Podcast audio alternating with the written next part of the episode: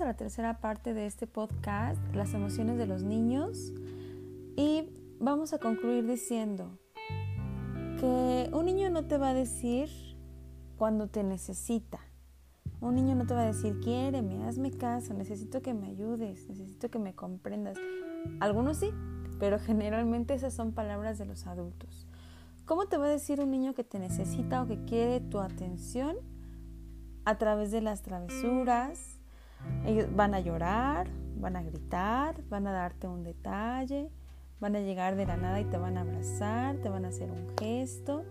Pero para las travesuras, pues ellos se pintan solos, ¿verdad? Todos necesitamos de alguien que esté ahí para nosotros, que nos escuche, que nos entienda, que nos apapache, que nos exprese su amor todo el cariño, ¿verdad? Por eso, acércate a tu hijo o a tu hija, abrázalo, abrázala, dile cuánto los amas, juega con ellos, pero sobre todo siempre, siempre, siempre escúchalo.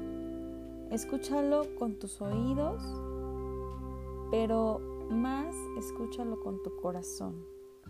Ante una dificultad, es la situación la que debe ser cambiada, la que debe ser entendida, la que debe ser procesada, no tu hijo. No te molestes con él. Cuando pase algo, no te molestes con él.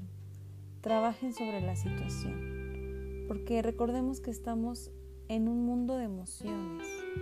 Estamos en un mundo en donde no tenemos certeza y los niños son tan sensibles que perciben todas las situaciones y cómo las van a percibir dependiendo de las herramientas que tú le brindes.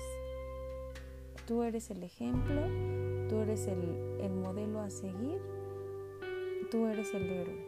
Entonces tú los vas a ir moldeando conforme les vayas proporcionando experiencias, experiencias de aprendizaje, de solución de conflictos a partir del diálogo, a partir de la escucha, a partir de la comprensión de la otra persona, a partir de la empatía.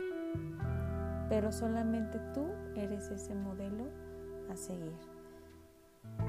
Escúchalo con tus oídos pero más, más, más escúchalo con tu corazón.